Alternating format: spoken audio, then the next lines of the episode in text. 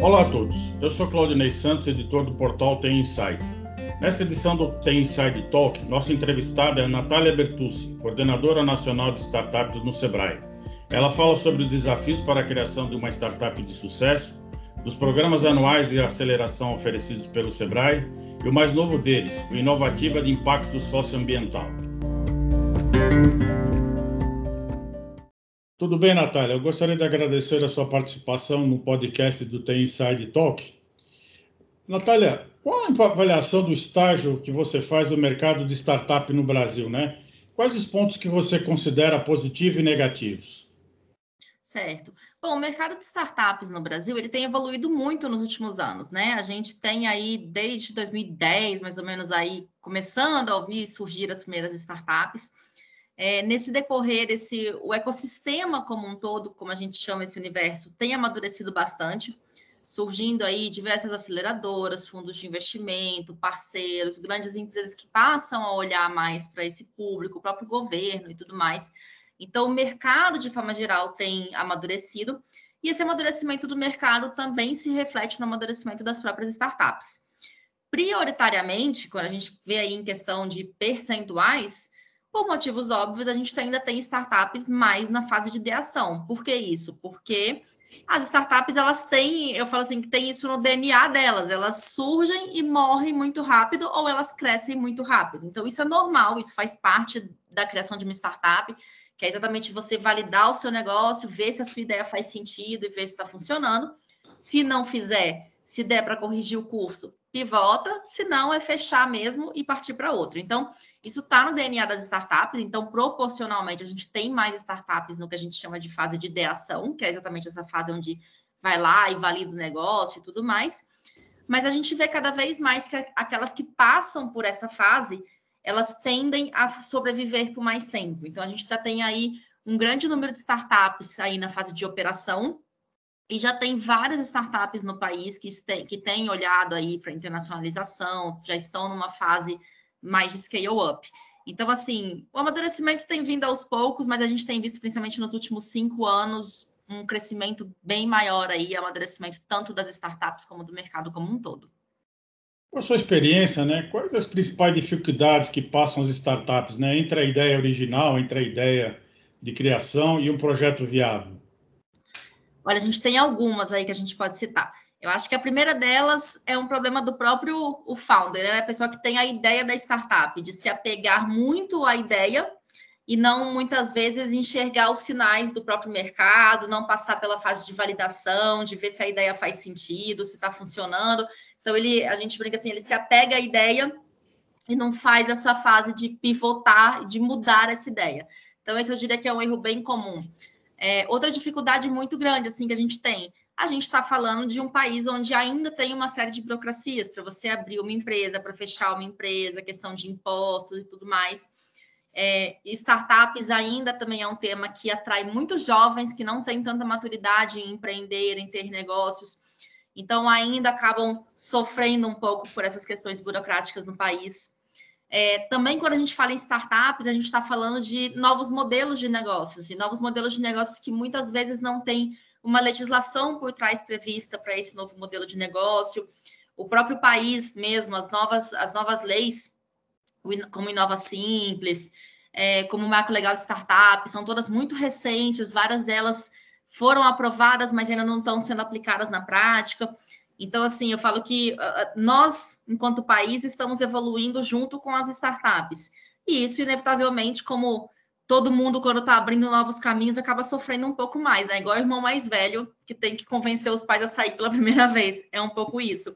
Então, as startups passam um pouco por essa dificuldade aí de estarem criando novos caminhos, um novo contexto de negócios dentro do país. E, mas com o tempo tudo vai dando certo, se adaptando. É, inclusive tem uma própria uma pesquisa do próprio Sebrae que diz sobre a sobrevivência das empresas no Brasil, né? Que diz que 25% das empresas deixam de existir por problemas de gestão financeira e de capital do giro, né? E eu sei que o Sebrae tem uma série de iniciativas para apoiar as startups. Como é que vocês trabalham nesse sentido, de apoiar as empresas é, iniciais, como você falou, na questão da gestão financeira, que é essencial para que o resultado do negócio apareça, né? Certo. Hoje, focado, a gente começou a nossa atuação com startups, o Sebrae, em 2012. Hoje a gente tem uma atuação que ela abrange todos os estados brasileiros e a gente foca, eu sempre digo que a nossa atuação ela foca em três pilares principais. O primeiro pilar deles é exatamente essa parte mais focada na startup em si, é preparar a startup para o mercado. E quando eu digo preparar ela, eu estou falando de todos os níveis de maturidade, como eu disse lá no começo, desde aquela que está na ideação até quem já está mais no scale-up. É, hoje a gente atende mais ou menos em torno de 12 mil é, startups por ano. Só que aí, quando eu falo startups, eu estou incluindo também os da fase da ideia, ou seja, aquelas que não estão formalizadas. Que tem várias pesquisas que mostram que a gente tem em torno de 15 mil ativas no país, só que essas 15 mil são com CNPJ. Então, a gente tem ali uma base mais ou menos de uns 12 que a gente atende por ano, mas em torno de 10 mil, 8 a 10 mil, são empresas informais que ainda estão na fase da ideia e estão nesse, processo de formalização. Então, grande parte do nosso público é esse. E a gente tem soluções para todos os tipos, assim, desde é, dificuldades do tipo, ah, ensinar a fazer um pitch, que são as apresentações rápidas, muito comum no universo de startups, é, ensinar a modelar, ensinar a validar o negócio, ensinar a pivotar e também ensinar nessa parte de gestão financeira e tudo mais. Então, a gente ajuda em todos esses, esses esses aspectos, e aí o foco é startup. Os outros dois pilares, a gente fala que a gente atua no mercado, e aí, por exemplo, o próprio Inovativa. O Inovativa, a gente não faz apenas a aceleração das startups, que é a parte da capacitação. A gente trabalha muito com o mercado, ajudando a desenvolver mercado, ajudando a desenvolver líderes de comunidade, ajudando a, a levantar dados e informações sobre isso. Então, a gente trabalha muito com o mercado para conseguir saberem lidar com essas startups. E aí o terceiro pilar é, uma vez que eu tenho startups preparadas e tenho o mercado preparado, o terceiro pilar é conectar esses dois. Então a gente tem uma série de iniciativas dentro do Inovativa, por exemplo, a gente tem Inovativa Conecta, é, a gente tem outras iniciativas no próprio Sebrae, como o Sebrae Boss, como o próprio Startout, que também é uma iniciativa que está dentro do Hub né, Inovativa. Então, a gente tem uma série de, de iniciativas cujo objetivo é conectar a startup com o mercado. Então, basicamente, esses são os nossos três pilares. Perfeito. Nesse sentido, né, que, qual, qual a importância dos programas de aceleração para o sucesso de uma startup? Né? Como você falou, o programa inovativo aí do, do, do Ministério da Economia, em, em, correalizado pelo SEBRAE, o que, que ele pretende oferecer esse ano para as startups? Certo. Bom, na verdade, programa, os programas de aceleração de forma geral, não apenas inovativa, como todos que estão aí no mercado, eles trazem alguns aspectos que são super importantes. Primeiro, a questão de inserir a startup dentro desse universo, porque a gente fala que o ecossistema de inovação é um universo, né? Você tem ali uma série de players, de parceiros que são super importantes para contribuir para o desenvolvimento da startup. Então, a primeira questão ali que eu colocaria, sem dúvida, seria networking.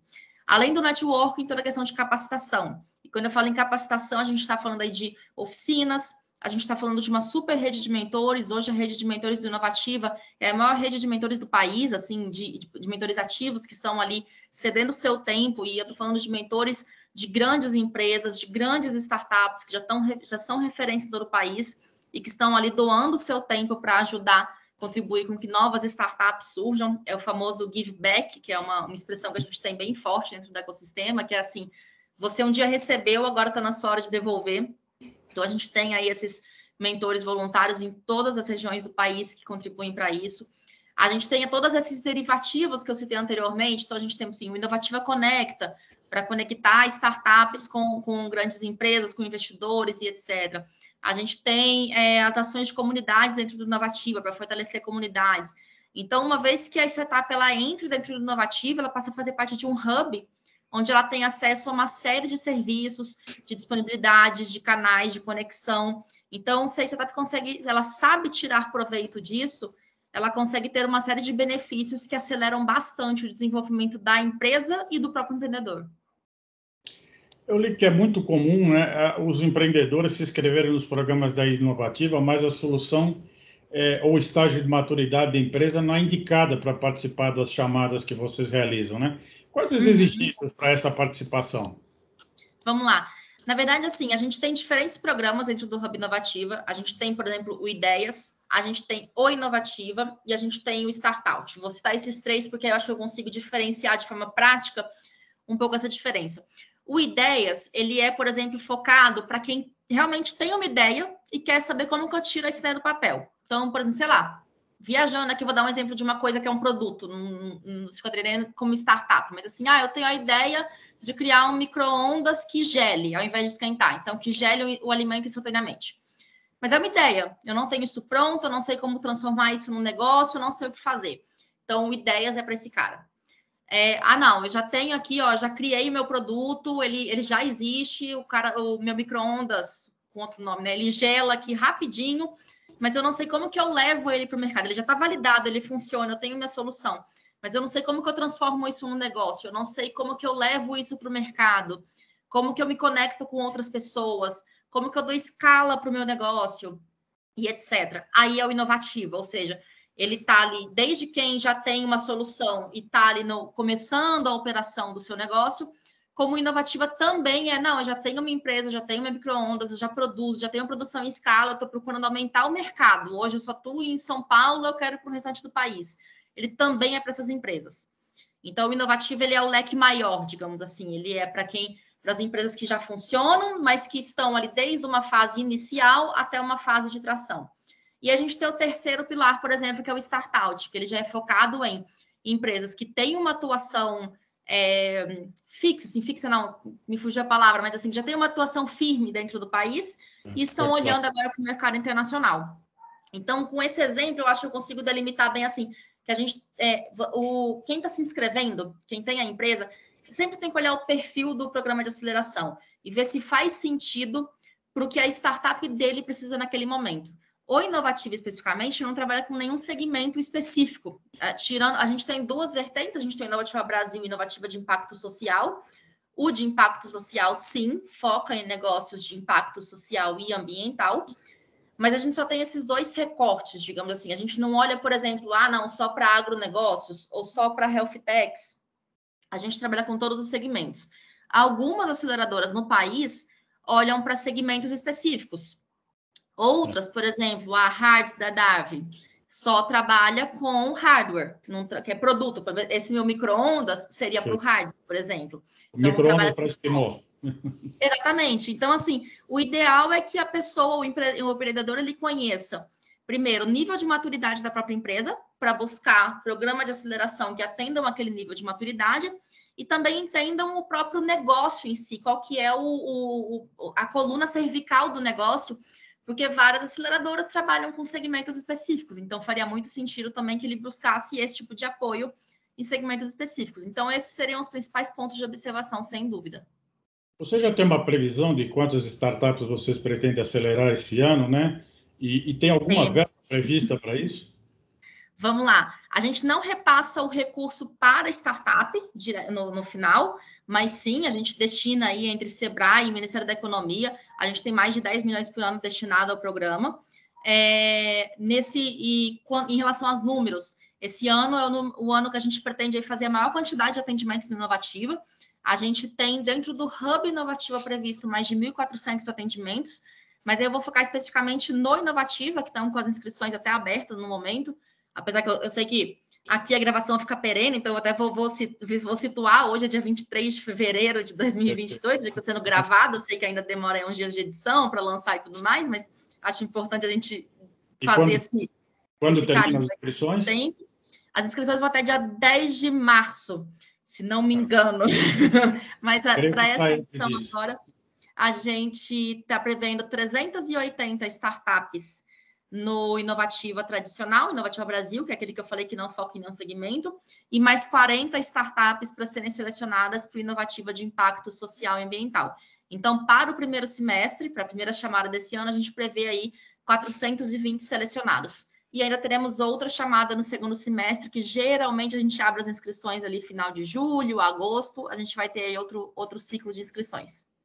E como é que vai ser desenvolvido esse programa nesse, nesse momento que ainda nós estamos sendo afetados pela pandemia? Porque eu me lembro que havia encontros presenciais, grandes eventos, agora com essa, esse trabalho home office, esse trabalho híbrido, como é que vocês vão desenvolver essa programação?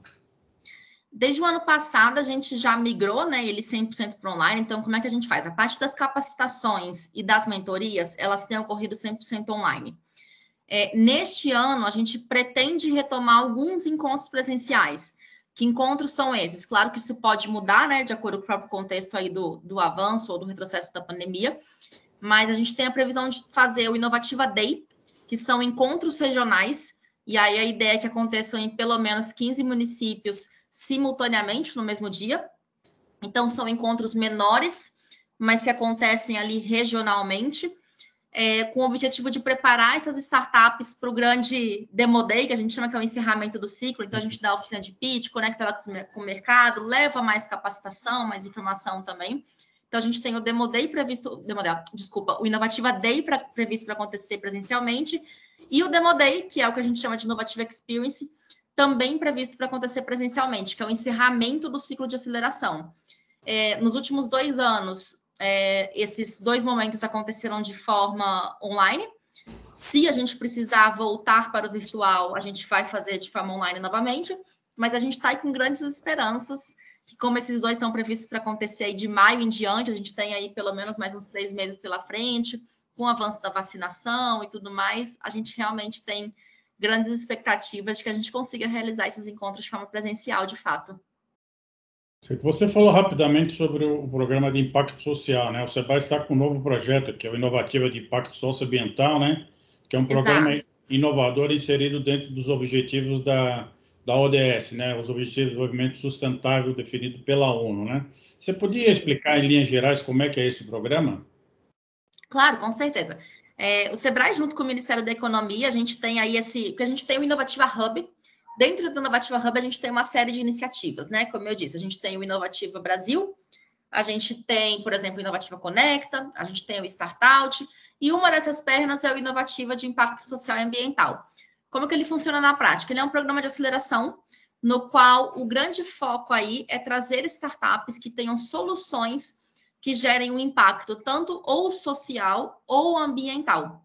O que, que é o gerar o impacto? A gente fala assim que são startups que geram resultado, que tem esse olhar social, que tem esse olhar ambiental, de gerar impacto e etc., mas ainda assim não perdem a principal característica de qualquer empresa, que é gerar lucro.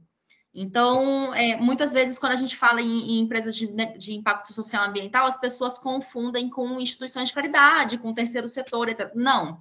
Neste caso, a gente acredita que a empresa ela tem que gerar lucro, ela tem que ter o negócio dela funcionando, e ainda assim ela consegue gerar impacto na sociedade. A gente tem uma série de soluções que já passaram pela Inovativa, que a, primeira turma foi em 2018, do Inovativa de Impacto. Desde então, a gente fazia uma turma por ano. A gente teve 18, 19, 20 21, foram quatro ciclos até hoje. E esse ano é o primeiro ano que a gente está fazendo dois ciclos. Então, além da capacitação tradicional, que ela já recebe igual à do Inovativa, ela recebe algumas capacitações e algumas mentorias que são específicas para essa temática que é uma temática que também está cada vez mais forte, né, dentro do mercado, pelas famosas ESG, né, que é uma sigla em inglês, mas que diz exatamente sobre isso, que é exatamente a parte de ambiente, de governo e a parte social. Então está bastante em alta. É, environmental, Social e Government. Exatamente. Inclusive, até Inside tem, inclusive, um fórum que nós começamos no ano passado, que é o SG Fórum, que justamente trata dessas questões, né? E até ia perguntar, o Sebrae vai contar com alguma mentoria para desenvolver esse programa, para orientar as startups, porque, como você falou, não pode ser confundido com uma coisa apenas como uma ONG, uma, uma coisa de caridade, né? Exatamente. Esse segmento exige uma série de métricas, né, para você comprovar a, a, a, que você está fazendo de fato a, a, ou a reciclagem, o crédito de carbono, enfim, as soluções de tecnologia. Vocês têm já um grupo de mentores especializados em, em ESG? Temos não só de mentores, isso parte desde a avaliação, os avaliadores de quem se, da, das startups que se inscrevem para o ciclo do, de impacto de, de negócios de impactos sociais e ambientais, eles não são os mesmos avaliadores do tradicional, porque a gente entende que tem que ter um olhar diferenciado para isso, exatamente o que você falou, tem métricas, tem tudo isso que tem que se avaliar, então a gente tem esse olhar diferenciado. Ao mesmo tempo, também durante o processo de aceleração, tem algumas capacitações específicas para isso, e tem também alguns mentores que trabalham somente com essa temática para trazer esse olhar. Não tem como a gente, a gente fazer um tema, é, um, um ciclo especializado nisso sem contar com esse tipo de apoio, porque sem dúvidas tem vários aspectos diferentes. até a forma da empresa comunicar-se com o mercado, comunicar-se com os potenciais investidores e tudo mais, é diferente. Natália, para finalizar, hoje nós temos, como você falou, cerca de 12 mil startups no Brasil, mas pouco mais de 10 se tornaram unicórnios nos últimos anos, né? Como é que a aceleração pode ajudar o mercado de startups a atingir essa marca mais rapidamente? Certo. A aceleração, a maioria dos programas de aceleração, eles atuam nas startups exatamente na, na fase inicial das startups. É, e sem dúvida é a fase onde que eu digo assim que é o crucial para assim, para como é que eu poderia falar para definir o sucesso de uma startup. Para embalar, embalar. Exatamente, para embalar. Então assim, é aquela fase que se você não faz uma, uma, modelagem do seu negócio bem feita, se você não valida o seu negócio, se você não pivota ele corretamente, se você não entende qual é o seu cliente, qual é o seu público, como se comunica com ele, etc. E até mesmo aspectos jurídicos legais, se você não está ali respaldado em relação ao seu, aos seus sócios, se você não começa ela legalmente, juridicamente bem embasada, se você não sabe como lidar com captação de investimento, quanto que você pode liberar o seu negócio para o investidor, qual que é a média que o mercado trabalha, se você não sabe dessas informações, a chance de você, da, sua, da sua startup, dar errado é grande. Então, as aceleradoras, elas contribuem muito nesse processo inicial. É, a gente vê muitas startups, assim, entregando 20, 30% do seu negócio, às vezes até 50% para o investidor anjo, por exemplo. Isso é absurdo. Você, você não vai conseguir fazer outras captações porque você já não tem mais percentual de empresa suficiente, que é o que a gente chama ali um pouco de cap table. Você não vai ter ali um cap table para conseguir distribuir o percentual da sua empresa para rodadas de investimento maiores, por exemplo. Então, são pequenos aspectos que, se a empresa não está ali recebendo uma orientação adequada, sabendo como lidar com isso, é, ela já está ali, mesmo tendo uma boa ideia, um bom modelo, a longo prazo ela está fadada ao insucesso. Infelizmente, isso acontece muito. É, a gente brasileiro, naturalmente, muitas vezes acha que não precisa de apoio. E, é, e nesse mundo de startups é exatamente o contrário, assim, é um, é um ecossistema que se ajuda muito, que tem muita troca, que tem muita informação, então, é muito importante para uma startup fazer parte desse universo, entrar nesse mundo e, e ter essas conexões e ter esses conhecimentos. Perfeito. Natália, eu quero agradecer a sua participação, aproveitá-la para convidá-la para participar do nosso SG Fórum no final do, no final do mês de março e, e espero revê-las nos nossos próximos eventos. Muito obrigado e até a próxima. Eu que agradeço, até a próxima e fico aqui super à disposição, meus contatos aí sempre, com certeza aí você está marcando aí, Estou super à disposição não só de vocês, como de todo o pessoal que está acompanhando aí de casa. Qualquer dúvida, qualquer coisa, entre em contato. Estamos aqui para ajudá-los vocês mesmo. Muito obrigado, hein? Obrigada.